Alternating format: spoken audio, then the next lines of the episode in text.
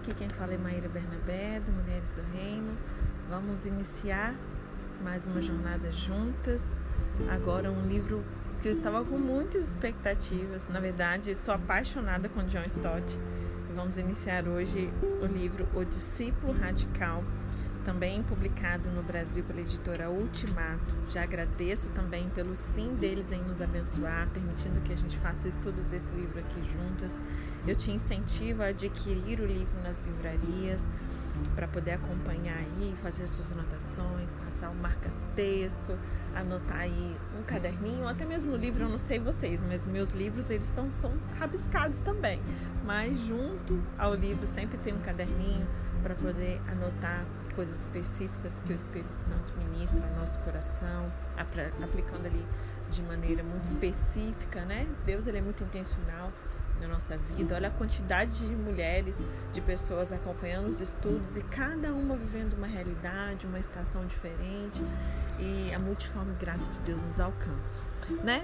Sem mais delongas, vamos iniciar o discípulo radical de John Stott. Vamos ao prefácio: Discípulos ou cristãos? Deixe-me explicar e justificar o título desse livro, O Discípulo Radical. Em primeiro lugar, por que discípulo?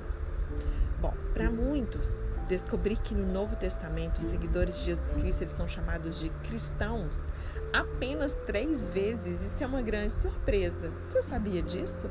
Talvez você já sabia dessa informação, mas para muitos isso é novidade. Uma grande surpresa. Uau, como assim no Novo Testamento os seguidores de Jesus chamados como cristãos só aparece três vezes. E essa ocorrência mais significativa é o comentário de Lucas, explicando que foi em Antioquia da Síria que os discípulos de Jesus foram chamados de cristãos pela primeira vez. A gente confere isso ali em Atos 11, no verso 26. E Antioquia era conhecida como uma comunidade internacional. A gente estudou bem sobre isso no grupo Talmidim, onde a gente faz os estudos dos livros da Bíblia. Né? Então, se você é, tem um pouco de dificuldade, ou não tem dificuldade, mas quer agregar um pouco mais no seu devocional, fazer o estudo da palavra com a gente também, você será muito bem-vindo no grupo Talmidim. Amém? É, e essa ocorrência, né, conforme eu disse, está lá em Atos 11, no verso 26. E, consequentemente, a igreja ela também era uma comunidade internacional e os seus membros, eles eram adequadamente chamados de cristãos, para poder indicar que as diferenças étnicas eram superadas por essa sua lealdade comum a Cristo. E as outras duas ocorrências, além dessa, né, que ela aparece pela primeira vez em Atos 11, essa palavra cristão, ela evidencia que o uso dela estava ficando mais comum né? E assim, quando Paulo estava sendo julgado diante do rei Agripa, nós também fizemos o estudo de Atos, né? lá em Atos 26, no verso 28, é, o rei Agripa o desafiou ali diretamente. Agripa disse assim: Por pouco me persuades a me fazer cristão. E depois, uma outra, a terceira vez em que a palavra cristão aparece, o apóstolo Pedro, cuja primeira carta foi escrita num contexto de perseguição crescente, ele achou necessário fazer uma distinção entre aqueles que, entre aspas, né, sofriam como criminosos e aqueles que sofriam como cristãos. Está lá em 1 Pedro 4, no verso 15 e 16. Isso é porque eles pertenceram a Cristo, né?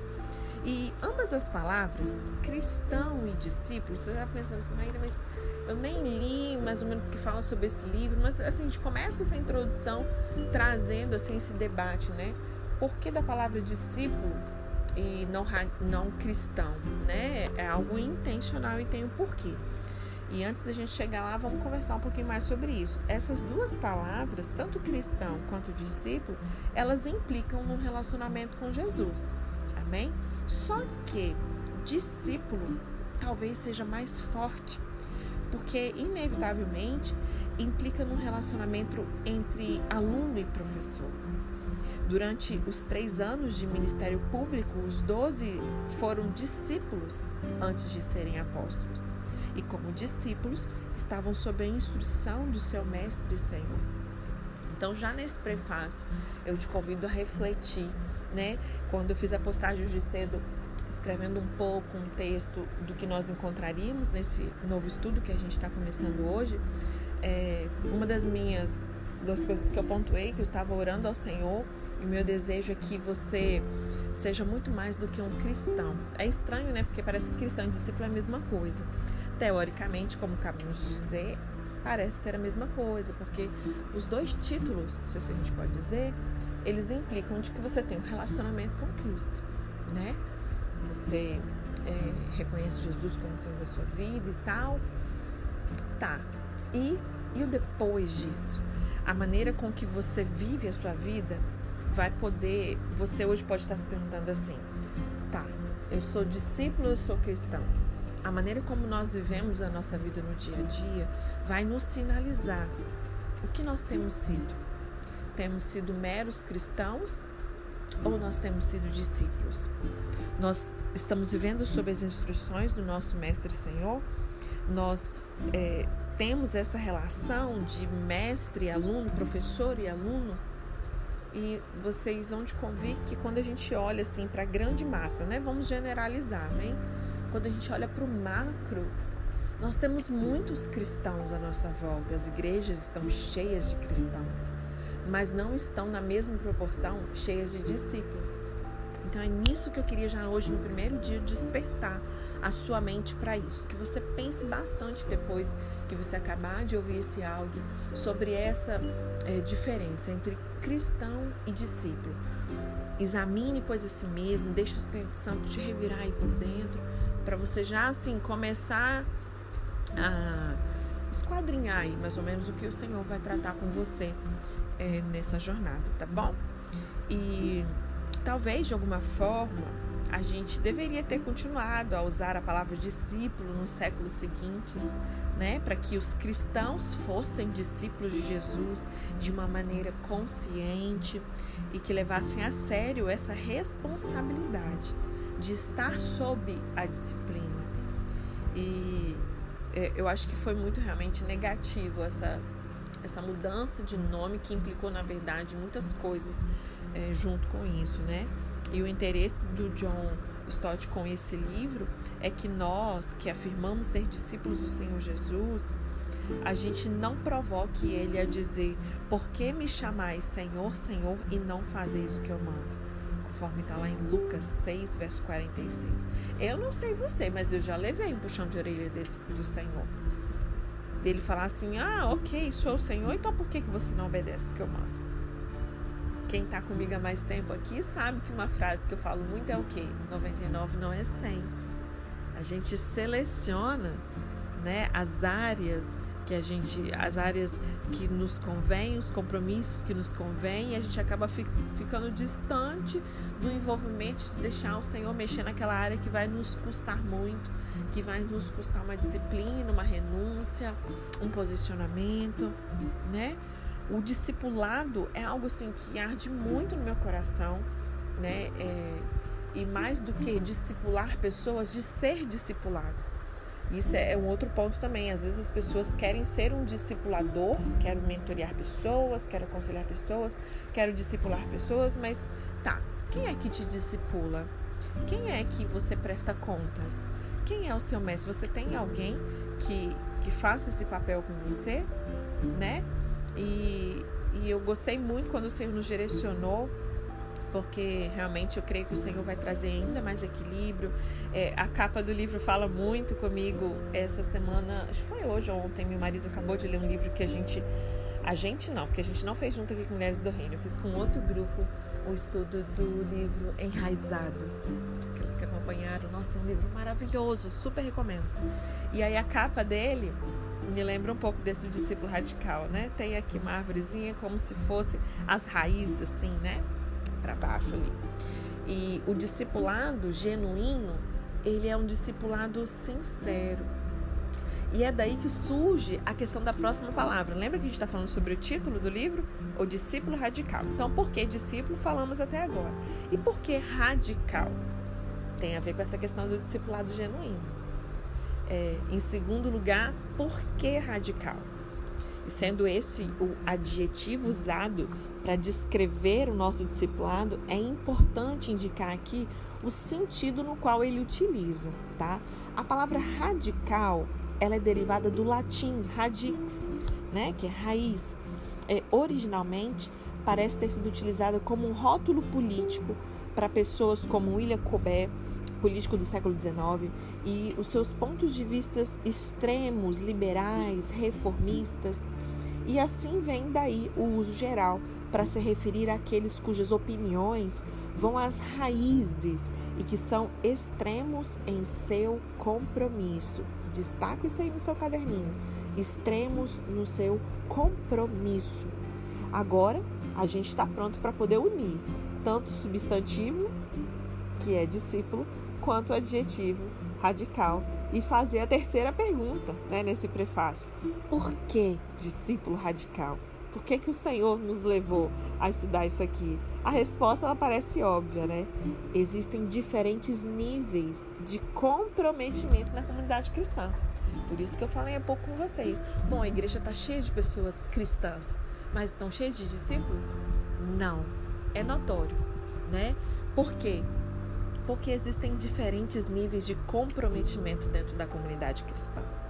O próprio Jesus, ele ilustra isso quando ele explica o que aconteceu com as sementes, que ele descreve lá na parábola do semeador, né? E a diferença entre as sementes, ela está no tipo de solo que a recebeu. E a respeito da semente semeada em solo rochoso, o que, que Jesus diz? Jesus diz que não tinha raiz, né? Então, é, você quando olha para cá, porque você vai entender, ah, Deus vai tratar agora o nosso sistema de raízes, né? E geralmente nós evitamos o discipulado radical, sendo seletivos. Eu já compartilhei com vocês aqui algumas vezes, eu já tive experiências assim, que quando o Senhor colocava alguém para eu discipular, alguém específico, um grupo, né? Sempre tem aquela dificuldade e a gente como discipulador, a gente até sabe, né, os pontos que tipo, hum, agora vai apertar e existe uma tendência das pessoas serem seletivas e evitar esse discipulado que custa muito, sabe, esse discipulado radical. E a gente acaba fazendo o quê? Eu falo os outros, mas isso também acontece conosco, porque como eu disse, para você ser um discipulador, para você ser um discípulo, você tem que ter alguém também que te discipule, né? E a gente acaba fazendo o quê? A gente escolhe as áreas nas quais o compromisso nos convém e a gente fica distante daquelas nas quais o nosso envolvimento nos custará muito. Só que, por Jesus ser Senhor, a gente não tem direito de escolher as áreas nas quais a gente vai se submeter à sua autoridade né? Jesus, ele é digno de receber honra, poder divino e bênçãos mais que não podemos dar. Sejam, Senhor, para sempre tuas. Assim, o propósito desse livro é considerar oito características do discipulado cristão que, apesar de serem frequentemente negligenciadas, elas merecem ser levadas muito a sério. Amém? É, também esse livro não é muito grande, tá? Ele também é pequenininho, mas de igual forma, seja assim muito, seja bem intencional, sabe? É, não se distraia, não fique pelo caminho. É, priorize mesmo esse tempo. Às vezes você pode achar que vai perder tempo, mas não, você vai ganhar tempo. Tá? Vamos iniciar então o capítulo 1. O capítulo 1 ele vai tratar do primeiro ponto desses oito pontos que nós vamos ver, que é sobre o inconformismo. A primeira característica que eu quero considerar aqui sobre o discípulo radical é o inconformismo. E eu vou explicar. A igreja, ela tem uma dupla responsabilidade em relação ao mundo ao seu redor. Por um lado, nós devemos viver, é, viver, servir, é, testemunhar ao mundo ou no mundo. E aí, por um outro lado, a gente deve o quê? Evitar se contaminar por ele, né? Assim, nós não devemos preservar a nossa santidade fugindo do mundo e nem sacrificá-la nos conformando a ele. tanto o escapismo quanto o conformismo, eles são proibidos para nós. Os dois extremos não rolam. E esse é um dos temas principais da Bíblia. Ou seja, Deus ele está convocando um povo para si e o desafiando a ser diferente de todos. No mundo hoje onde, vamos pegar um exemplo, tudo bem que rede social é só uma amostra, mas é uma grande amostra, né? Então, se a gente pega hoje as redes sociais, a gente já conversou sobre isso aqui. Se você pega a vida das pessoas fora das redes e as redes, você não consegue ver muita diferença entre o cristão e o que não é cristão. Talvez agora a gente vai descobrir o porquê, porque a gente está precisando evoluir de cristão para discípulo, né? Só que hoje o Senhor está nos fazendo um convite, está nos convocando. Na verdade, não é nem um convite, é uma convocação do céu para todas as mulheres do reino, para a gente ser diferente de todos. Levíticos 11:45, dá uma lida. 1 Pedro 1, verso 15 e 16, também dá uma lida aí. A Bíblia diz que nós devemos ser santos. Sejam santos, diz ele repetidamente ao seu povo. Por quê? Porque eu sou santo. Nós não devemos preservar a nossa santidade fugindo do mundo, nem também sacrificá-la nos conformando com ele. A gente precisa de um equilíbrio nisso. E esse tema fundamental, ele se repete nos quatro, na, nas quatro principais sessões da Bíblia a lei, os profetas, o ensino de Jesus e o ensino dos apóstolos. E eu vou dar aqui um exemplo de cada, tá? Primeiro a lei, vamos ver? Levíticos 18, Abrem na sua Bíblia, Levíticos 18, verso 3 e 4. Deus aqui diz ao seu povo, por meio de Moisés, diz assim: Não farei segundo as obras da terra do Egito, em que habitastes, nem farei segundo as obras da terra de Canaã, para a qual eu vos levo, nem andareis nos seus estatutos. Farei segundo os meus juízos e os meus estatutos guardareis para andares, andares neles. Eu sou o Senhor, o vosso Deus. Semelhantemente, a crítica de Deus ao seu povo por meio do profeta Ezequiel, está na Ezequiel 11, no verso 12, é assim: Não andaste nos meus estatutos, nem executaste os meus juízos, antes fizeste segundo os juízos das nações que estão ao redor de vocês. Eita, eita. E aí a gente vê que acontece a mesma coisa no Novo Testamento. No Sermão do Monte, Jesus ele fala dos hipócritas e pagãos ali, né? Mateus 6, verso 8, ele diz assim: Não vos assemelheis, pois, a eles. Ele está se referindo aos pagãos e aos hipócritas. E finalmente, lá em Romanos 12, nós falamos muito sobre esse texto de Romanos 12 do apóstolo Paulo ali, que escreve aos nossos irmãos em Roma, ele diz: "Não vos conformeis com este século, mas transformai-vos pela renovação da vossa mente." Aqui está o chamado de Deus para um discipulado radical, para um inconformismo radical a essa cultura circuncidante.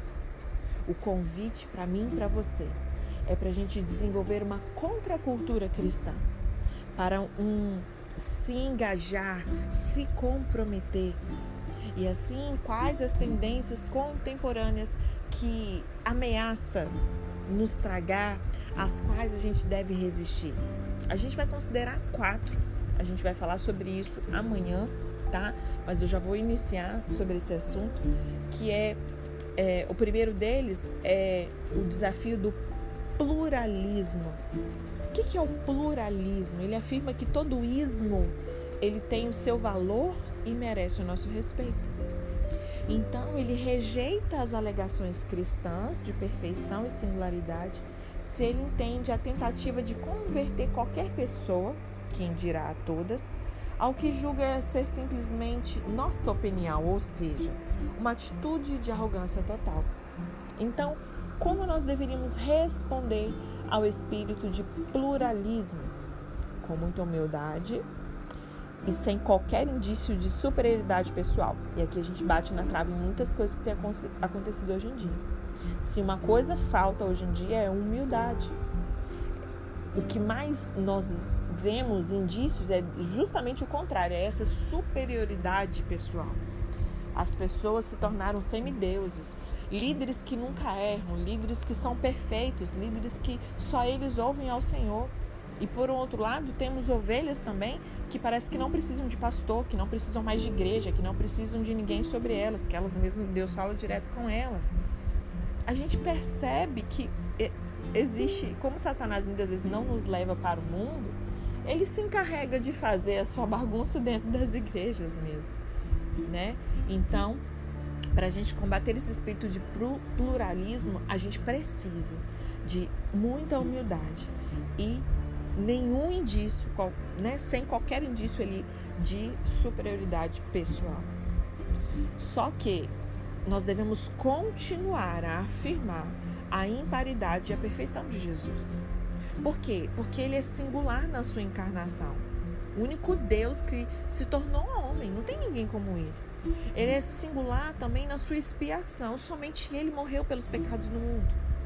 Jesus também é singular na sua, na sua ressurreição, somente ele venceu a morte para sempre. E então, sendo que nenhuma outra pessoa, a não ser Jesus de Nazaré, né? Deus se tornou homem em seu nascimento, carregou os nossos pecados na sua morte e triunfou sobre a morte na sua ressurreição.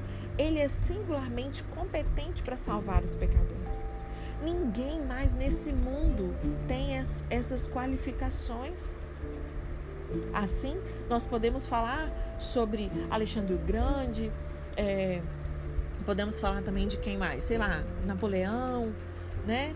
Mas não Jesus o Grande. Ele não é o grande, ele é o único. Não existe ninguém como ele, ele não tem um rival e nem sucessor. Então que a gente possa ter essa essa ideia inicial sobre o inconformismo.